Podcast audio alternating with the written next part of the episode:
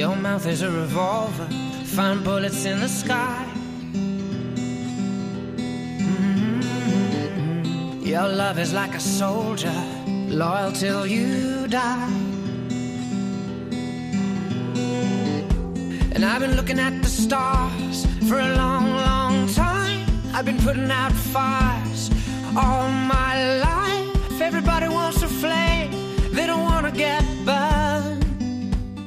Comienza Mirada de Apóstol, un programa dirigido por el padre Miguel Segura.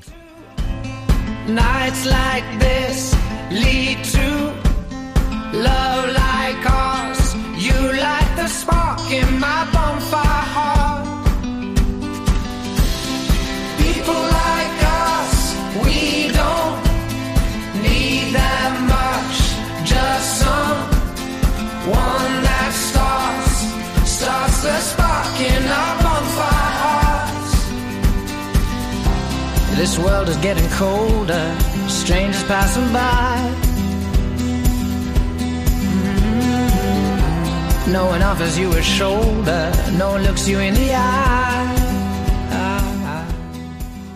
Bienvenidos a este nuevo programa de Mirada de Apóstol, un nuevo domingo, el día en que Cristo cambió la historia de la humanidad y el día en que toda la Iglesia empezó a moverse según el Espíritu de Cristo en Pentecostés. ¿Habéis pensado en qué es lo que nos rodea, lo que están respirando, por ejemplo, nuestros niños, los jóvenes, los adolescentes? Decía San Juan Pablo II en un discurso a los movimientos eclesiales que es urgente un anuncio fuerte del Evangelio. Hoy vamos a hablar de esto. En nuestro mundo, decía, frecuentemente dominado por una cultura secularizada que fomenta y propone modelos de vida sin Dios, la fe de tantos es puesta a dura prueba y no pocas veces sofocada y apagada. Se advierte entonces con urgencia la necesidad de un anuncio fuerte y de una sólida y profunda formación cristiana. Cuánta necesidad, decía San Juan Pablo II, de comunidades cristianas vivas. ¿Os habéis preguntado alguna vez que los primeros que respiran el ambiente son los niños, los adolescentes, los jóvenes? Y ellos también están llamados para hacer apostolado. Hoy vamos a hablar de esto y lo vamos a preguntar a unos jóvenes que acaban de ser niños, acaban de ser adolescentes, pero ahora son jóvenes que ayudan a otros niños a vivir la fe. Se encuentran con nosotros Pablo Villagrán. Muy buenas noches, Pablo. Buenas noches. Gonzalo Aranda. Buenas noches, Gonzalo. Buenas. Y el padre Ricardo Sáenz. Muy buenas noches, padre, que ya nos ha acompañado otras veces.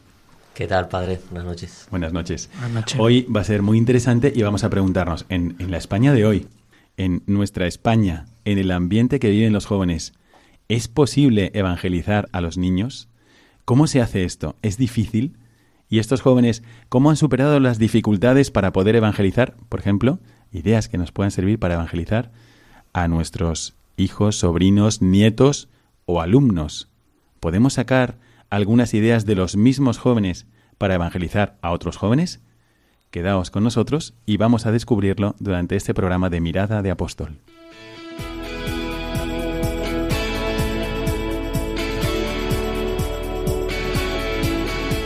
Mirada al presente.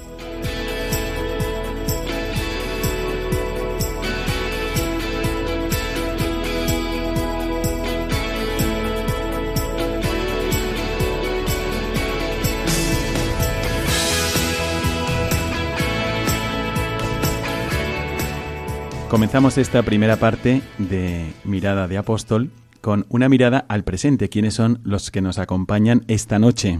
Esta noche que, bueno, el domingo va tocando a su fin, pero al final vamos a encontrar la guinda del pastel. Ha sido un día estupendo, pero ahora vamos a ver este impulso misionero, cómo se concreta en unos jóvenes que tratan de ayudar a jóvenes como ellos y a niños para que profundicen su fe.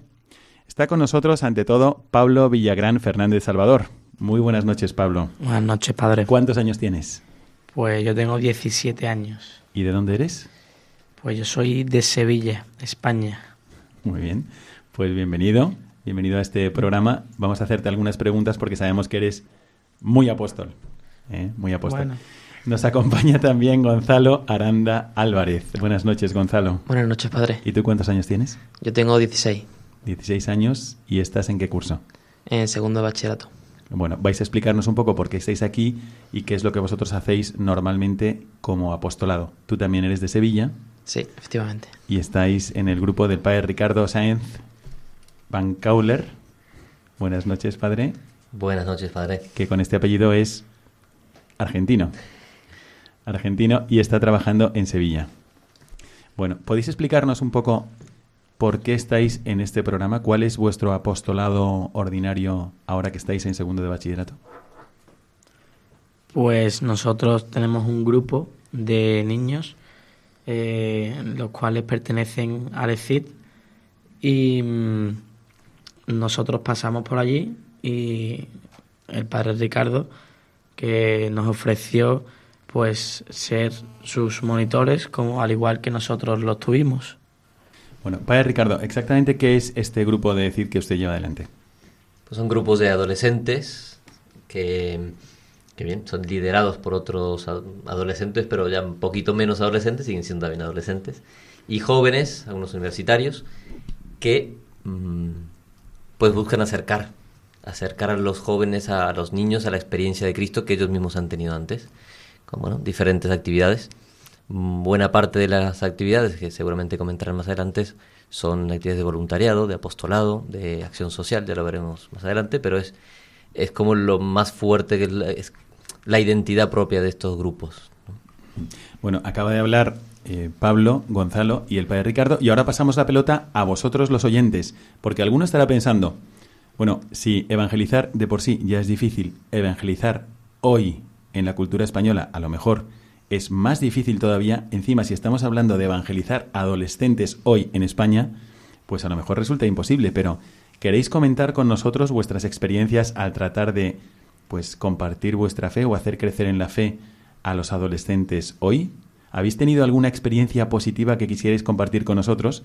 Para eso podéis escribir al WhatsApp de nuestro programa, que voy a leerlo, voy a leerlo lentamente para que podáis tomar nota y compartir con nosotros vuestras experiencias evangelizando, en este caso, adolescentes. Es el número de WhatsApp 675 165 185 4. Lo repito, 675-165-184. Y sin más, vamos a pasarle la pelota ahora al padre Ricardo para que nos explique. ¿Es difícil evangelizar adolescentes? Usted no es de aquí, pero ya lleva muchos años en España. Entonces, ¿es difícil? ¿Cuáles son las dificultades normales que se encuentra uno cuando trata de evangelizar adolescentes? Bueno, realmente la gente, y sobre todo si los ves de lejos, a veces incluso si los tienes en casa, le tienen miedo a un adolescente. La palabra ya asusta a muchos.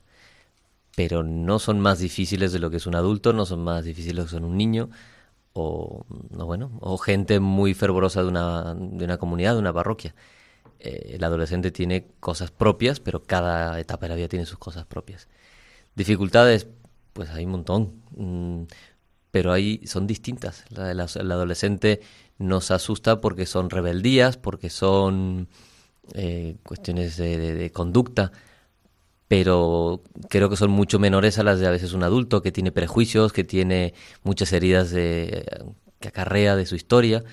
Entonces, sí hay dificultades, ¿no? Mm, que es muy dependiente, obviamente refleja mucho la situación de su familia eh, y, bueno, uno tiene que también jugar con eso, de que es una persona que es un niño todavía y que lo que tú le digas, a veces la familia puede ir en contra de eso y lo puede desdecir, porque bueno, le llegan niños de una familia muy cristianas y llegan niños de familias que no están cerca de Dios.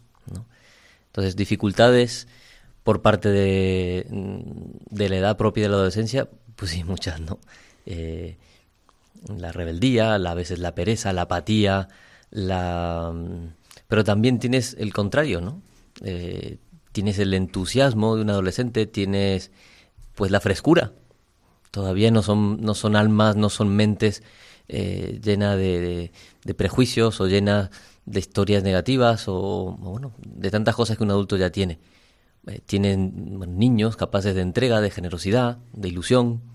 Más o menos, si hablamos de franjas de edades, ¿a partir de qué edad empieza usted a trabajar con los niños adolescentes y en qué edad más o menos deja de trabajar con ellos? pues de unos, desde los 11 hasta los 16, 17. Eh, esas son edades que son preadolescencia, adolescencia, posadolescencia, depende cómo los, los caractericemos. Antes de empezar el programa, mientras estábamos preparando nuestra reunión, estaba hablando con Pablo y con Gonzalo sobre una pregunta que quisiera también lanzar a vosotros, queridos oyentes.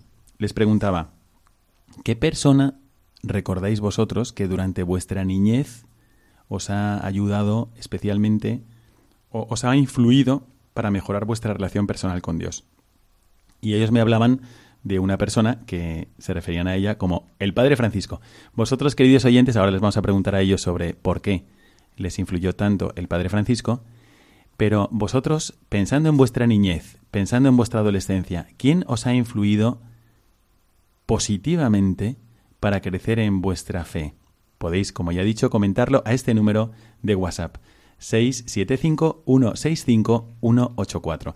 Y ahora le pasamos la palabra a Gonzalo. Gonzalo, eh, cuéntanos un poco qué es lo que tú veías en el Padre Francisco eh, para señalarlo así como alguien que ha influido positivamente en tu vida. Si alguien no conociera al Padre Francisco y tú quisieras contarle lo que a ti te influyó, eh, ¿cómo lo dirías? Bueno, pues a mí del Padre Francisco lo que, lo que más recuerdo de él, ¿no? Es su enorme vitalidad y cómo, y cómo era capaz de, meterse en el papel como si fuera un niño más para a la hora de, para la- a la hora de dar formación, eh, meterse en la mente de los niños, ¿no? Como uno más y hacerle las cosas divertidas, pero a la vez tenía esa autoridad que debe tener un formador y conseguía que los, conseguía tener a los niños atentos y, y que se comportaran bien, ¿no? Digamos. ¿Y cuánto tiempo lo tuviste tú como formador al Padre Francisco? Más o menos.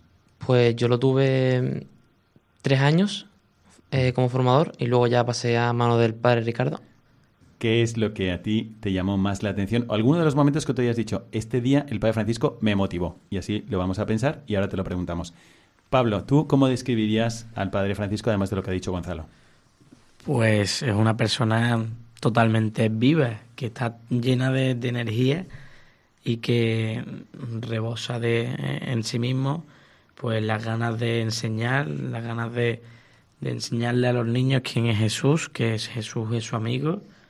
Y la verdad que eso eh, nos caló mucho porque mm, cuando eres chiquitito te, te, hablan con tanto entusiasmo que, mm, que verdaderamente uno empieza como a, a conocerlo, a, a saber quién es Jesús y la verdad que mm, el Padre Francisco nos fue de gran ayuda y estamos enormemente agradecidos por todo lo que hizo con nosotros y gracias a él hoy en día estamos nosotros siendo formadores de jóvenes, de niños también, Como vosotros erais formados por el Padre Francisco efectivamente.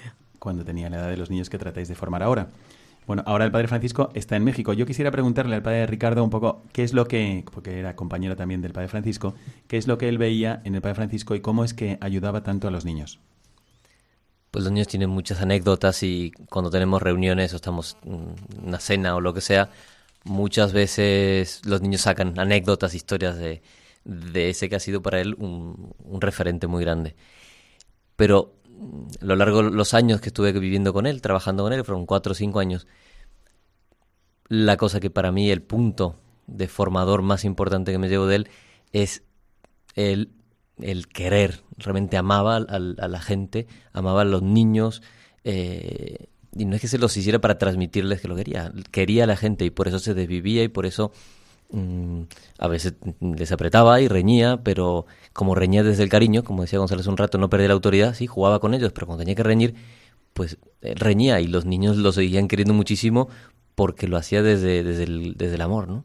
Entonces, el querer realmente y el transmitirle eh, ese cariño a la gente es, es lo que te hace un gran formador, ¿no? Cristo amaba a la gente. Eh, eso es la razón de un formador, el amar, ¿no? Querer lo mejor del amado.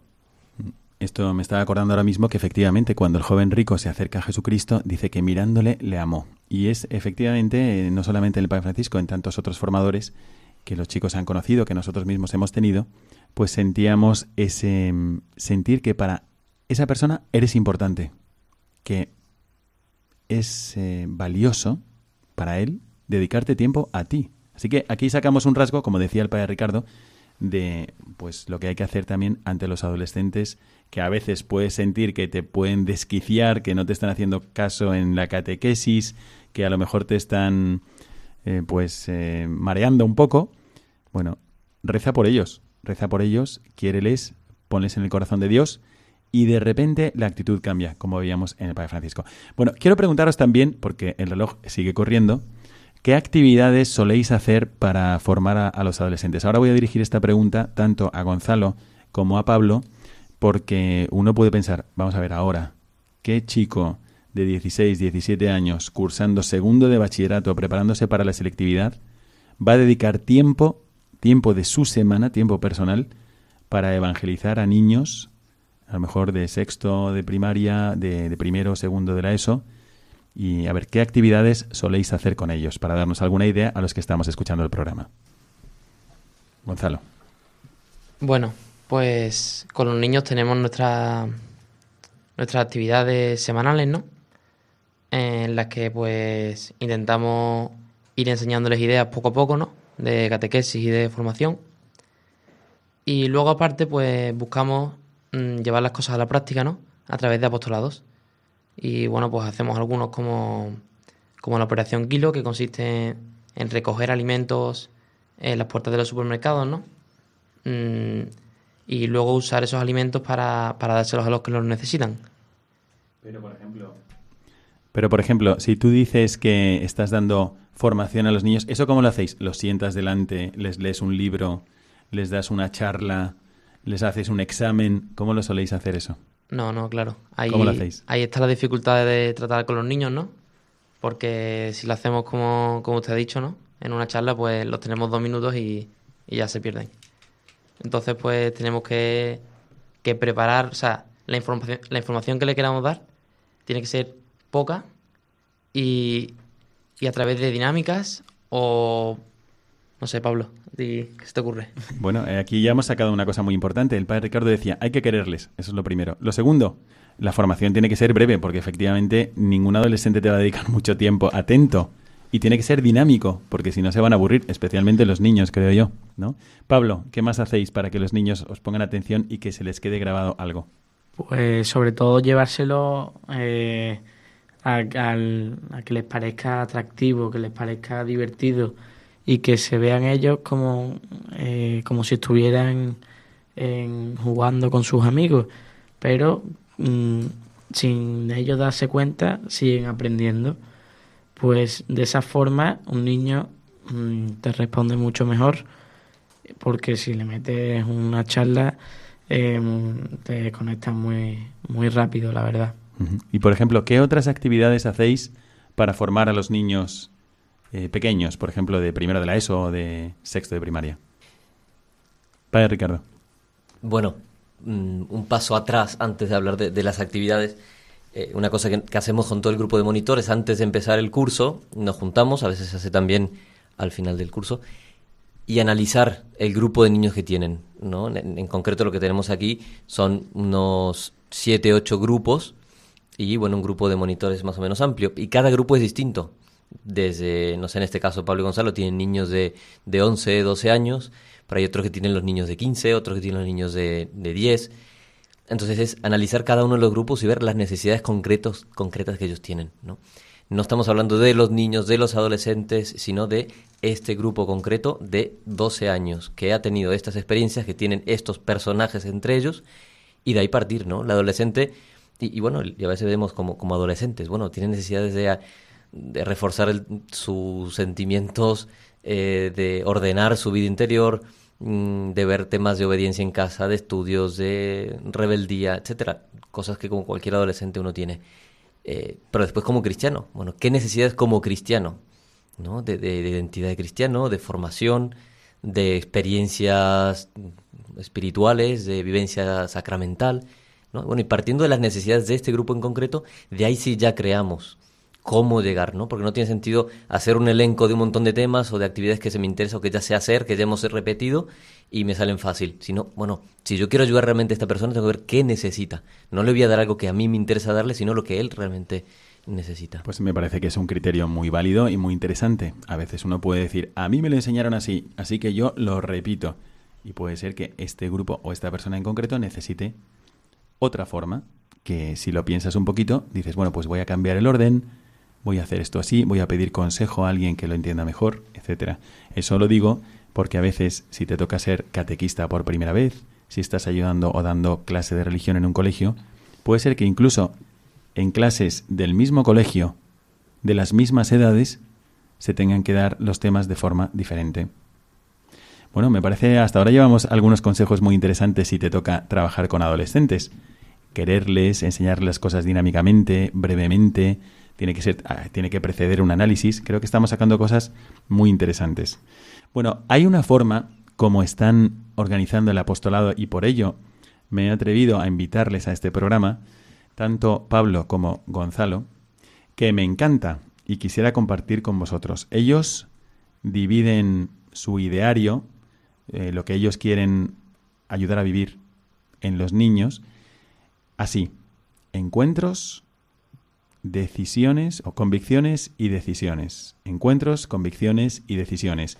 Voy a preguntarles, a ver, por ejemplo, ¿a qué encuentros os referís? Ahora mmm, vamos a pensar cuando vosotros erais niños y vivíais este ambiente en este grupo de encuentros, convicciones y decisiones. ¿Qué encuentros teníais que os han ayudado y que han cambiado vuestra vida? Pablo. Bueno, primero, eh, primero encuentro era con, con, tu grupo de amigos, que no, no, solo era el grupo de amigos, sino que además iban contigo a, a estos encuentros y, y te, te, juntabas con gente que, que, de verdad quería conocer a Jesús. Después, el más importante es eh, el haber conocido a Jesús y mm, el haber pues eh, experimentado su amor, ese encuentro, eh, la verdad que ayuda a uno una barbaridad porque se da cuenta de quién es él. Eh, después encuentro, no sé. Bueno, el, realmente ya el encuentro con Jesús puede cambiar una vida, también de un adolescente. ¿Qué más encuentros, Gonzalo? Bueno, pues también eh, a la hora de hacer apostolados eh, podemos tener encuentros con, con gente necesitada, ¿no? Que, que, muchas veces te marcan. Mm, Por sí. ejemplo, a ver, ¿habéis tenido encuentros? ¿Con qué personas necesitadas habéis tenido encuentros? ¿Alguno que recordéis, Pablo? Pues yo tuve un verano eh, ayudando en otra sede del Reino Christi eh, en América y eh, durante estas semanas que estuve allí eh, fuimos un, un, par de días a un barrio marginal y, y, y le organizamos un, un, campamento. ¿Dónde era esto? ¿En qué ciudad? Era en Washington, en la capital. Uh -huh. Y mm, le organizamos unas actividades a los niños y era impresionante mm, los felices que eran y, y tú veías sus familias y la verdad que las familias se les podía ver perfectamente cómo vivían en esa pobreza, pero aún así eh, los niños eh, cuando se les hablaba de Jesús, cuando se les hablaba de, de que les quiere y de todo, se, se les encendía la cara de, de, absoluta felicidad. Bueno, tú le dirías esto con un inglés andaluz eh, muy desarrollado. Por supuesto, por supuesto. Bueno, ya sé que tienes muy buen nivel de inglés. Gonzalo, ¿algún otro encuentro que sea importante para un adolescente que está queriendo crecer en su fe? Pues también yo veo muy importante el encuentro con otros adolescentes como él, que vea que, que no es el único, ¿no? Porque luego a veces mmm, fuera uno ve, se siente un poco raro, ¿no? A lo mejor en esas edades, teniendo, teniendo ciertas convicciones. Y Ay, viene bien el, verte con otros adolescentes con tus mismas ideas. El grupo es muy importante. ¿no? ¿Qué otro encuentro es importante? Para pues, Ricardo. Para mí el encuentro, en, bueno, que yo personalmente como formador tengo con los individuos, no con el grupo, sino con, con ellos.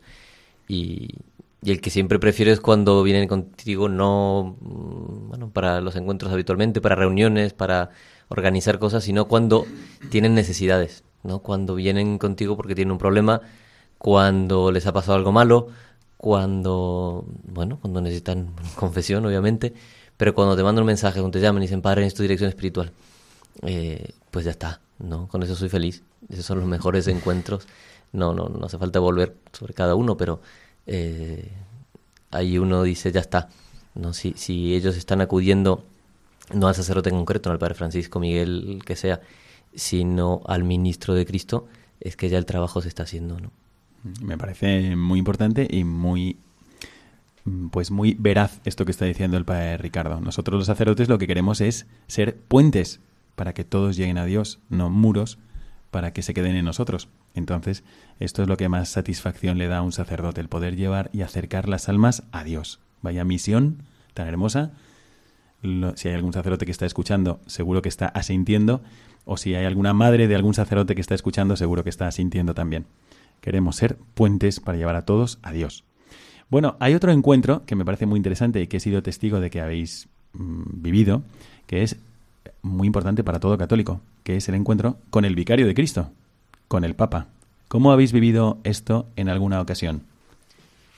Pues eh, cuando estábamos en la tercera etapa ya de, de, del ECID, pues el padre Ricardo nos, propuso un día que sigamos al encuentro de jóvenes que se daba en Roma. Entonces, pues dijimos que, por supuesto que sí. Y la verdad que estuvimos allí y tuvimos una gran suerte.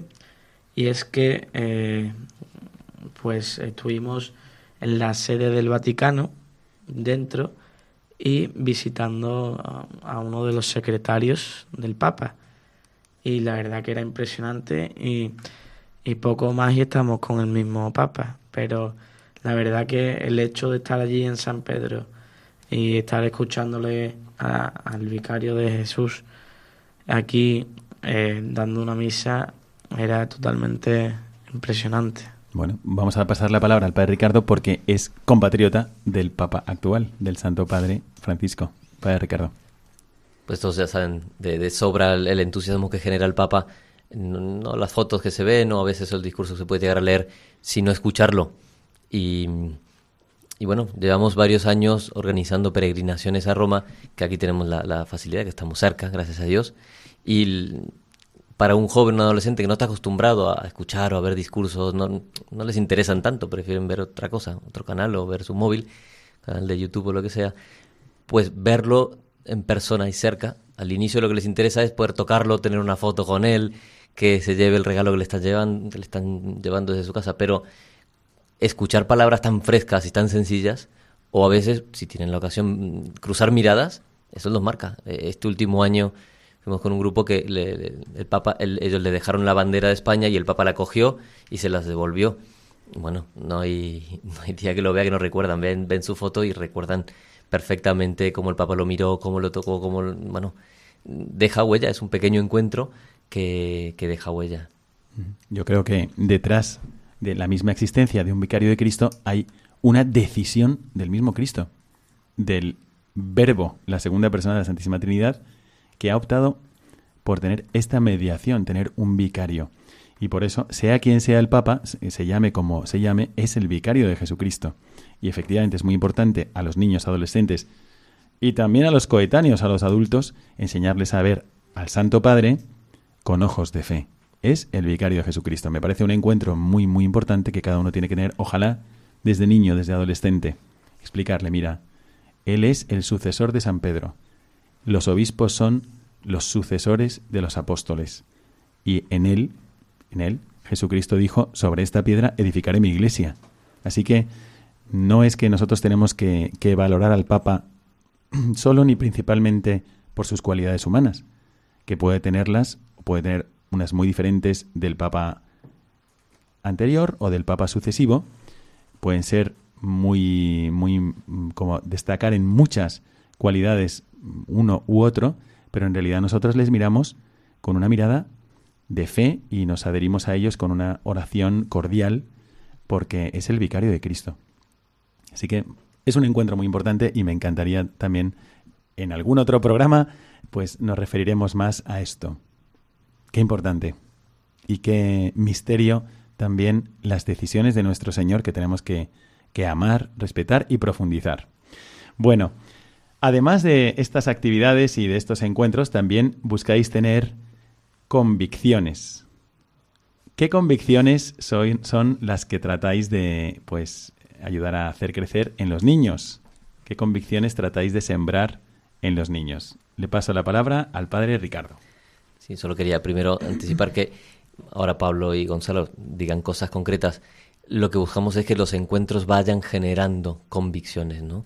Un encuentro con una persona necesitada te genera la convicción de que pues tú puedes aportar algo que necesita. El encuentro con la misericordia de Dios te genera la convicción de que yo puedo acudir a Él siempre que lo necesite. ¿no? Es un camino de encuentros que me va a generar convicciones para luego tomar decisiones en base a eso. Perfecto. Entonces, ¿qué convicciones serían esas, Pablo? Pues a los niños eh, le, le, transmitimos eh, una virtud que es la caridad, el amor al prójimo, como Dios, o sea, demostrarle el amor que tiene a Dios amando a los demás. Entonces, esa caridad se la intentamos eh, transmitir de muchas formas para que se den cuenta verdaderamente eh, con cuánto Dios nos ama. Eh, también otra convicción muy importante es que, mm, que Jesús es nuestro amigo. Para un niño eh, es muy importante que tú le digas que Jesús es su amigo para que se dé cuenta quién es verdaderamente. Bueno, y estas, esta serie de encuentros que habéis tenido, esta serie de encuentros que habéis tenido, que os ha llevado a vivir estas convicciones, ¿qué decisiones os ha llevado a tomar?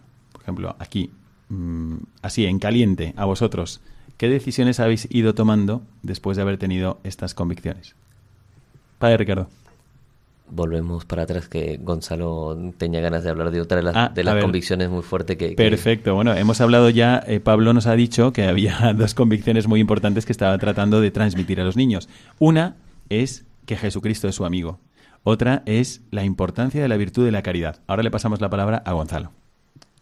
Bueno, yo creo que otra convicción muy importante que tratamos de generar en, en todos los niños, ¿no? Es que Dios les envía a evangelizar y a ser apóstoles. ¿Tú consigues transmitir esto a los niños? ¿Lo captan? Bueno, yo creo que no soy yo el que se lo transmite, ¿no? Como ha dicho el padre antes, tiene que ser una convicción que salga de ellos, pero lo que sí puedo es como crear esos, esos encuentros en los que esa convicción salga de ellos. Muy bien. Bueno, pues ahora sí pasamos, ya hemos hablado de algunos encuentros, hemos hablado de algunas convicciones y ahora os pregunto directamente a vosotros algunas decisiones que habéis tomado gracias pues a esos encuentros anteriores, gracias a esas convicciones que han surgido en vosotros. Pablo. Hombre, la primera decisión fue pasar a ser eh, monitor de estos niños. O sea, fue una gran decisión y que la verdad que estoy feliz.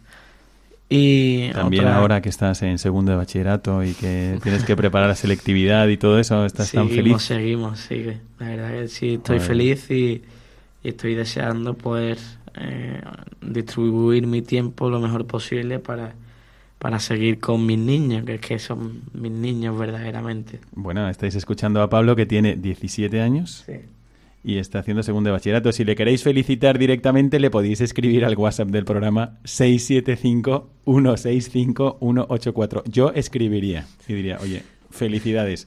Ojalá haya más chicos de segundo de bachillerato que hagan lo mismo, sin descuidar los estudios, ¿no? Bueno, ¿qué otras decisiones te ha llevado a tomar este tipo de, encuentros y de convicciones? Gonzalo. Otra decisión que, me ha llevado a tomar estas convicciones, ¿no? Que he aprendido en la pastoral, pues eh, ha sido tener mi vida de gracia y cuidarla. Porque pues a lo largo de los años eh, aquí formándome, pues he aprendido que, que si realmente quiero transmitir a Cristo, pues lo primero que tendría que hacer es tenerlo dentro de mí, ¿no? Y pues por eso pues me esfuerzo en, cuidarlo, ¿no? Eh, porque yo realmente creo que lo que, lo que hago cuando, cuando estoy dándole formación a los niños es transmitirles a Cristo. Y eso, como digo, pues lo primero para hacer ello, para hacer eso, es tenerlo yo dentro, si no, ¿qué les voy a hablar? Bueno, pues yo desde aquí os felicito y realmente digo a los siguientes que esto no estaba preparado. Sin embargo, eh, me parece muy importante lo que acabas de decir. Tú no puedes dar a Jesucristo si no lo tienes antes dentro. Y que si tú vives la vida de gracia, no solamente es un bien personal, sino también es como una condición de posibilidad, una necesidad que tienes antes de transmitirlo a los demás. Es un bien también para los demás que tú estés en gracia. Por eso el pecado, cuando hacemos el pecado, no solamente es un, es un mal individual, sino que afecta a toda la iglesia. Y lo mismo cuando estás en gracia. Cuando estás en gracia, afecta a los demás. ¿no? Bueno, padre Ricardo, ¿quiere usted comentar alguna otra decisión que ha visto tomar algún chico y que le haya llamado la atención? Pues una situación de hace poco, hace cuestión de 10 días, los niños se encontraron con que el día que siempre tenían reservado para sus encuentros eh, coincidía con el único día posible para entrenar en su equipo de fútbol. Y coincide que son niños muy, muy, muy devotos del fútbol y que llevan años jugando, quizás 6, 7 años jugando eh, como equipo en la liga.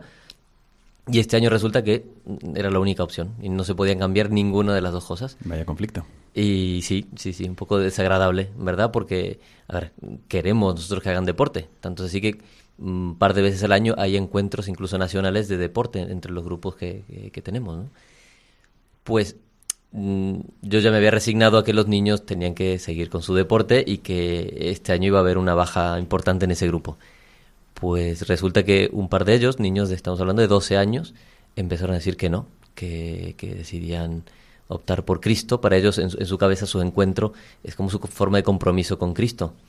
Y, mm, y bueno, al final, un grupo de 26 niños dejó el equipo, tanto así que el entrenador está muy enfadado conmigo y con ellos, eh, para seguir con sus encuentros. ¿no? En un niño de 3 años, 12 años, dejar el fútbol por estos encuentros denota que ya han hecho un encuentro, un encuentro, una serie de encuentros con Cristo y que lo tienen como convicción de que no quieren dejarlo y los lleva a tomar esta decisión tan en parte desagradable, ¿no? Dejar el fútbol por, por mantener esta vida cristiana en el grupo, ¿no? Este compromiso. Bueno, pues me parece que es un triunfo, la verdad, para sus responsables que están aquí con nosotros, Pablo y Gonzalo. Así que están haciendo una buena siembra y entonces las decisiones que van tomando no dejan a Dios para el último lugar, sino que lo ponen donde debe estar, que es en el centro de nuestra vida. Hemos llegado así al final de esta primera parte de nuestro programa y nos hemos comido un poquito el tiempo, así que eh, volvemos enseguida para echar una mirada a aquello que nos inspira.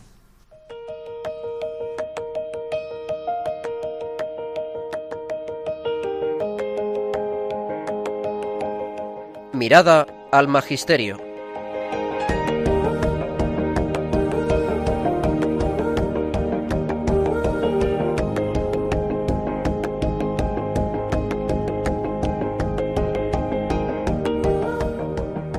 Como siempre, la segunda parte de nuestro programa se dirige hacia el magisterio y hemos seleccionado algunos textos que quisiéramos tratar con vosotros brevemente. Le paso la palabra a Pablo para que lea algo que nos ha traído de Redemptoris Missio. Adelante, Pablo. Las dificultades parecen insoportables y podrían desanimar si se tratara de una obra meramente humana. En algunos países está prohibida la entrada de misioneros. En otros está prohibida no solo la evangelización, sino también la conversión e incluso el culto cristiano. Bueno, aquí hay efectivamente el Papa eh, no entra en detalles, pero efectivamente hay un abanico de posibilidades ahí de, países, de sitios, de situaciones donde la evangelización es difícil. Pero vamos a aprovechar para preguntarle a Pablo si ha encontrado alguna vez, también aquí, alguna dificultad en que el ambiente te impide evangelizar. Pues estábamos en Salamanca en un encuentro de todos los de todos los monitores de España y mm, decidimos ir al centro de Salamanca y hacer una adoración. Esta adoración recibe el nombre de una luz en la noche y se trata de que eh, por la noche se realiza una adoración y los- nosotros los, monitores salíamos fuera a la calle a invitar a la gente a que entrase en la iglesia a adorar al Santísimo y que dejara sus intenciones para que eh, rezáramos por ellas. Entonces, en, en ese eh, acto de, de traer gente ah, dentro de la iglesia es eh, algo complicado y, complicado, no solo con los jóvenes que te encuentras en la calle, sino también con personas mayores que se encuentran en, situaciones difíciles y que, que no quieren saber nada de la iglesia. Bueno, esto tú lo hacías, perdona que te interrumpa, ¿con cuántos años? Pues esto lo hacía yo con 15, 16 años. Continúa. Entonces, pues, eh, eso de defender tu fe a una persona que, que, te lo rechazaba totalmente y te esquivaba, pues era una era un palo porque tú tenías que tratar de convencerle, tratar de, enseñarle quién era Jesús. Entonces, pues, eh, mucha gente acababa oyéndote y, la verdad que eh, da mucha da uno muchas gracias por, por esa gente que, que uno los lleva al Santísimo, los lleva a visitarlo, aunque no sepan quién es verdaderamente o, o incluso se han dado casos de que se han convertido. Pero a mí me gusta este texto que has traído porque el Papa con muchísimo realismo dice esto. Dice, las dificultades parecen insuperables y podrían desanimar. O sea, que efectivamente, por ejemplo, para alguien que nos esté escuchando y que diga, yo estoy tratando de evangelizar a mi hijo y esto parece insuperable y puede desanimar. O alguien que diga, yo estoy tratando de, evangelizar en mi pueblo a este grupo de catequesis, o estoy tratando de evangelizar a mis nietos, y efectivamente las dificultades parecen insuperables y pueden desanimar. Padre Ricardo, ¿qué diría usted sobre esto? Efectivamente, el desánimo es, está siempre a la puerta del apóstol, porque, bueno, al mismo San Pablo se le ha presentado varias veces. Pero mm, la convicción de que no eres tú, sino es Cristo el que va haciendo la obra, te quita, te quita, bueno, te quita el miedo. Para mí de los desafíos más grandes, el que se me presenta siempre es el ambiente. Eh, ver cómo uno va sembrando, uno va sembrando, va trabajando y de repente pues viene un poco de un grupo de amigos, viene una situación, o bueno, están constantemente siendo bombardeados por cosas contrarias a lo que les dices. Y, claro, a veces te sientes de que eres una voz pequeña contra un concierto detrás y, que no puede tener oídos para ti cuando le están cantando las sirenas del otro lado y mucho mejor que tú. Eh, entonces, el sembrar y ver que luego viene una tormenta y, y, parece que ha acabado con todo lo que tú has sembrado, es muchas veces toca la puerta del desánimo, efectivamente. Y vosotros, oyentes, queridos oyentes, ¿os habéis encontrado desanimados a la hora de tratar de evangelizar a jóvenes, adolescentes y por qué? ¿Queréis comentarlo con nosotros? Pues aquí tenéis este número de WhatsApp donde podéis también compartir con nosotros vuestras experiencias e interactuar con el programa. Es el 675 165 184. 675 165 184. Y le pasamos la palabra a Gonzalo, Gonzalo, léenos el texto del magisterio que has elegido. No faltan tampoco dificultades internas al pueblo de Dios, las cuales son ciertamente las más dolorosas. Mi predecesor, Pablo VI, señalaba en primer lugar la falta de fervor, tanto más grave cuanto que viene de dentro. Dicha falta de fervor se manifiesta en fatiga y desilusión, y en la acomodación al ambiente y el desinterés, y sobre todo en la falta de alegría y esperanza. ¿Cómo has experimentado tú esta dificultad que señala el Papa, lo de la falta de fervor? ¿Lo ves en alguna parte? Bueno, eh, yo ahora me estaba acordando de un ejemplo. Este verano en, en la playa, pues con unos amigos míos que pues siempre han sido cristianos, ¿no? Pero bueno, tampoco, o sea, son mis amigos de la playa, yo no, la verdad, no son mis amigos de la pastoral, entonces no sé cómo, cómo llevan su vida en cuanto a la religión. Pero bueno, yo sí sabía que ellos eran cristianos. Y pues eso, este verano mm, los domingos no solemos jugar al fútbol en la playa porque en la pista en la que jugamos pues hay que reservarla y la hora que tenemos nosotros libre es la de la de la justo la hora de la misa que está en o sea la misa que se celebra en la zona de la playa donde nosotros vivimos, ¿no? Y bueno, pues normalmente no hay problema, ¿no? Pues porque somos unos cuantos, somos dos o tres los que vamos a misa y coincide que somos los que solemos reservar la pista. Y pues siempre decimos, bueno, no, el domingo no jugamos porque vamos a misa. Y la verdad que nunca habíamos tenido mucho problema. Pero este año, pues, uno de mis amigos, pues, vino a hablar conmigo Y, y me dijo como que, que como qué tontería que como yo me seguiría, me seguía creyendo las cosas de la iglesia, ¿no? Que el tema de ir a misa y demás. Y bueno, yo con él tengo mucha confianza. Claro, él siempre hablamos las cosas muy bien, pero, pero después de hablar con él, no conseguí convencerlo, pero me motivó mucho la idea de como que le, le estaba dando ejemplos, ¿sabes? Y le había hecho plantearse cómo puede este niño con, con mi edad, o sea, estar pensando eso, ¿sabes? Efectivamente, yo creo que eso le habrás ayudado mucho y no solamente a él, sino también a todos los que te estamos escuchando en ese programa. El testimonio de uno sabe dónde lo da, pero no sabe dónde va a acabar. Y ahora está a través de los micrófonos, de los cables y de las ondas de radio, llegando a mucha gente que dice, eh, a mí me ha pasado eso. O a mi hijo le ha pasado eso, o se lo voy a contar a mi hijo o a mi nieto. Padre Ricardo, ¿qué texto ha traído usted para comentar en esta mirada al magisterio? Bien, dice el Papa. El primer aerópago del tiempo moderno es el mundo de la comunicación que está unificando a la humanidad y transformándola, como suele decirse, en una aldea global. Los medios de comunicación social han alcanzado tal importancia que para muchos son el principal instrumento informativo y formativo de orientación e inspiración para los comportamientos individuales, familiares y sociales. Las nuevas generaciones, sobre todo, crecen en un mundo condicionado por estos medios. Quizás se ha descuidado un poco este aerópago. Generalmente se privilegian otros instrumentos para el anuncio evangélico y para la formación cristiana, mientras los medios de comunicación social se dejan a la iniciativa de individuos o de pequeños grupos y entran en la programación pastoral solo a nivel secundario. Mm. ¿Por qué ha elegido este texto y cómo se aplica a la pastoral con jóvenes y adolescentes?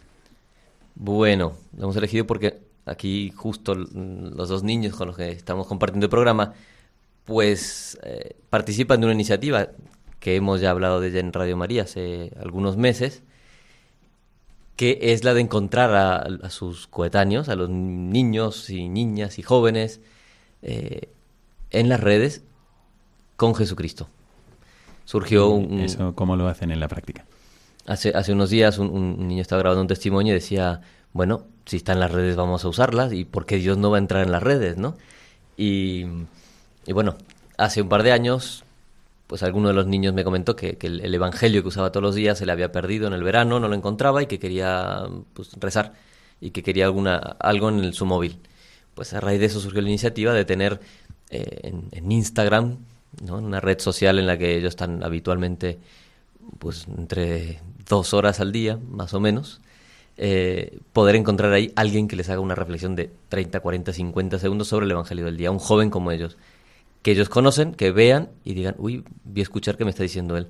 El que sube fotos de cuando está con sus amigos, que está saliendo, que está haciendo deporte, pues hoy no ha subido una foto de él con su novia, sino mm, una reflexión del Evangelio.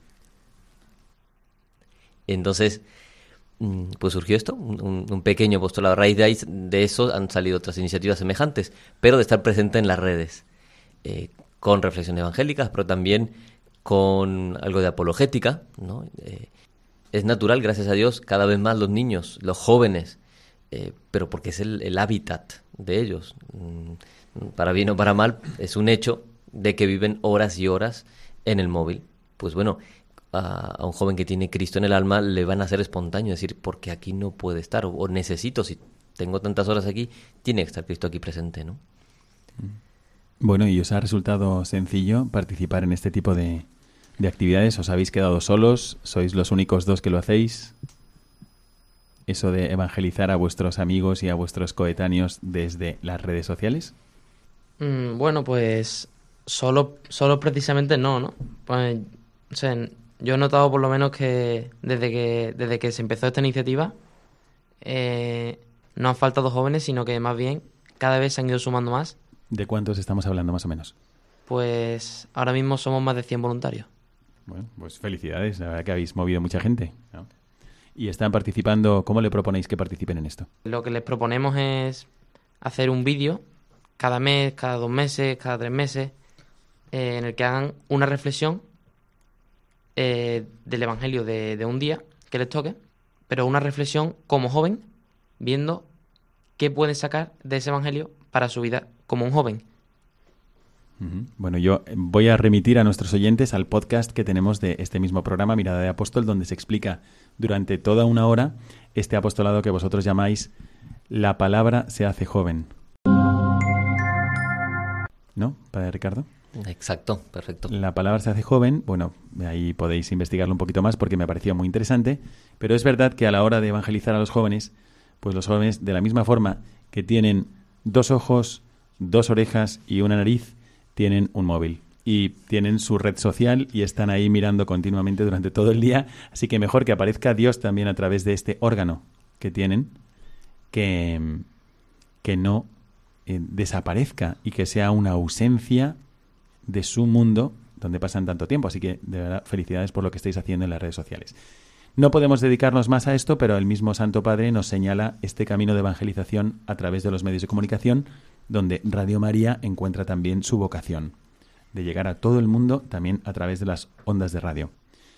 Vamos a dejarlo aquí y pasamos enseguida a hablar con vosotros sobre qué es lo que podemos hacer para evangelizar a los niños y adolescentes, algunos tips que podemos compartir con vosotros para mirar hacia el futuro. ¿Qué podríamos hacer para repetir en nuestro pequeño mundo aquello que están viviendo Pablo, Gonzalo y el Padre Ricardo?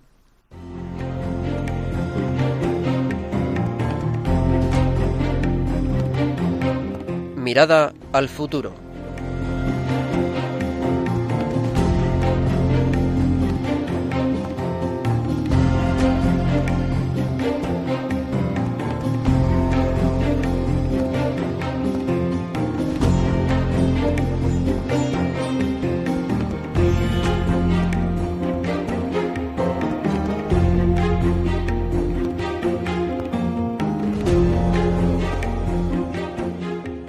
De nada serviría hacer reflexiones sobre el apostolado si no pensáramos, bueno, ¿y ahora yo qué? ¿Cómo me toca a mí esta dimensión apostólica de la vida cristiana? A lo mejor ya he encontrado algún sitio donde estoy haciendo apostolado, cáritas, catequesis, en la cárcel, ayudando a mi párroco, etcétera, etcétera, en misiones. Pero, ¿y en el campo de los adolescentes? ¿Qué es lo que podríamos hacer? Vamos a escuchar algunas propuestas que tienen nuestros invitados hoy. Le pasamos la palabra al padre Ricardo. No, tomo pie de algo que me parece dijo Pablo Gonzalo, de que es importante para ellos darse cuenta de que no son no son bichos raros y que no son los únicos. La pertenencia a un grupo, el estar rodeados, el, sentirse eh, firmes junto con otros, eh, para mí es fundamental.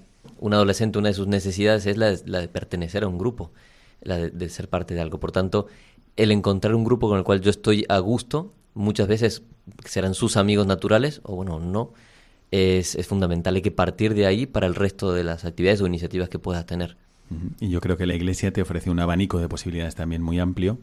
Eh, los juniors o los en, tu parroquia puede haber otros grupos, puede haber en, en algunos en congregaciones, en movimientos, en, en fin, grupos de confirmación, grupos de catequesis, eh, apostolados que tengan algunas personas particulares en la parroquia. Pero es verdad que el niño solo se va a sentir aún más solo, mientras que en grupo, pues también va a aprender de su ambiente. Bueno, ¿qué más podemos hacer para evangelizar niños y adolescentes? Pablo. Pues, como estaban diciendo antes, nosotros pasamos gran parte de nuestro tiempo pues con el móvil. Y qué mejor que escuchar a alguien como nosotros hablando de, de la palabra viva, de la palabra viva de Jesús, del Evangelio. Pues la verdad que os invito a que sigáis a la palabra se hace joven. Eh, está en varias redes sociales y, con él a mí me ha ayudado mucho a, a tomar contacto con esto del Evangelio, que, que para mí era desconocido, pero me invitaron a participar en él y poco a poco eh, pues ya voy haciendo la reflexión diaria. Así que eh, es una cosa estupenda. Bueno, la palabra se hace joven, que la lleváis vosotros, o cualquiera de las otras iniciativas que hay en la Iglesia.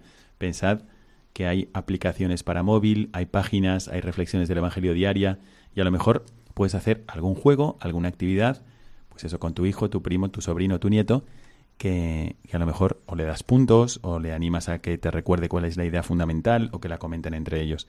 Pero la palabra de Dios es viva y eficaz, más penetrante que una espada de doble filo, dice San Pablo. Bueno, ¿qué más podemos hacer, Gonzalo? Pues otro truco bueno sería, ¿no? Eh, el, que el que el joven se acerque a su parroquia, a hablar con el párroco, lo que sea, y, y haga unas misiones. porque si hemos hablado antes de los encuentros y las convicciones, eh, pues esas misiones son, son un encuentro muy fuerte, del que, vamos, yo he hecho misiones alguna vez, y, y de, esta, y de estas misiones, eh, cada vez que voy, me nacen varias convicciones muy fuertes. Mm, Pero bueno, tú estás hablando de hacer misiones niños y adolescentes. ¿Las has hecho tú como niño y como adolescente? Sí, bueno, eh, como, como niño y como adolescente, ¿no? Nos creemos a veces que, que para ser misionero, pues hay que estar muy formado, que hay que ser un sacerdote, que hay que... Pues no, pues al final eh, un, un niño o un adolescente eh, puede perfectamente ser un enviado de Dios, ¿no? Para que además él se sienta apóstol y, no solo le va a hacer bien a él, porque se lo va a hacer, ese, ese que se sienta, se sienta llamado a, a transmitir la palabra de Dios, sino seguramente también con el ejemplo que den, se lo haga a las personas a las que está misionando. Claro que sí. Yo comparto con ti totalmente, comparto esta opinión que tienes de que efectivamente no todo lo puede hacer un niño, efectivamente, no todo lo puede hacer un adolescente, pero sí puede hacer mucho.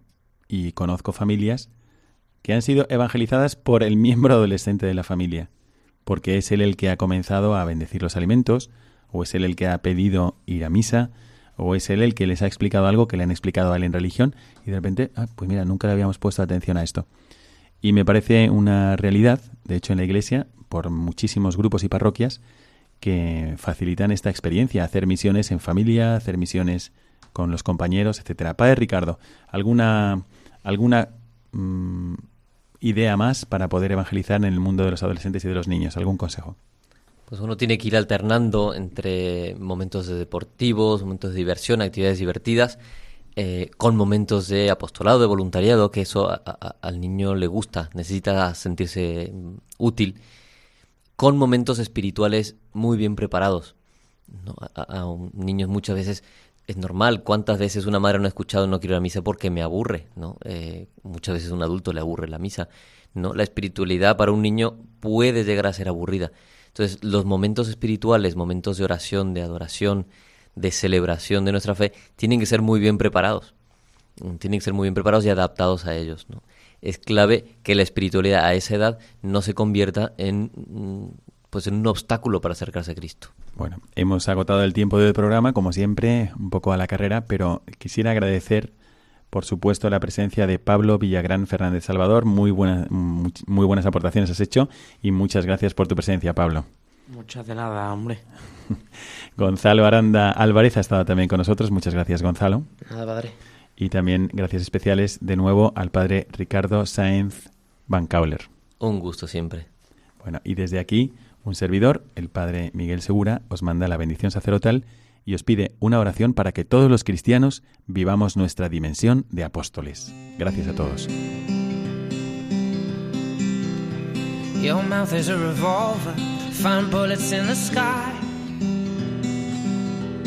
Mhm. Your love is like a soldier, loyal till you die. And I've been looking at the stars for a long, long time. I've been putting out fires all my life. Everybody wants a flame, they don't want to get burned.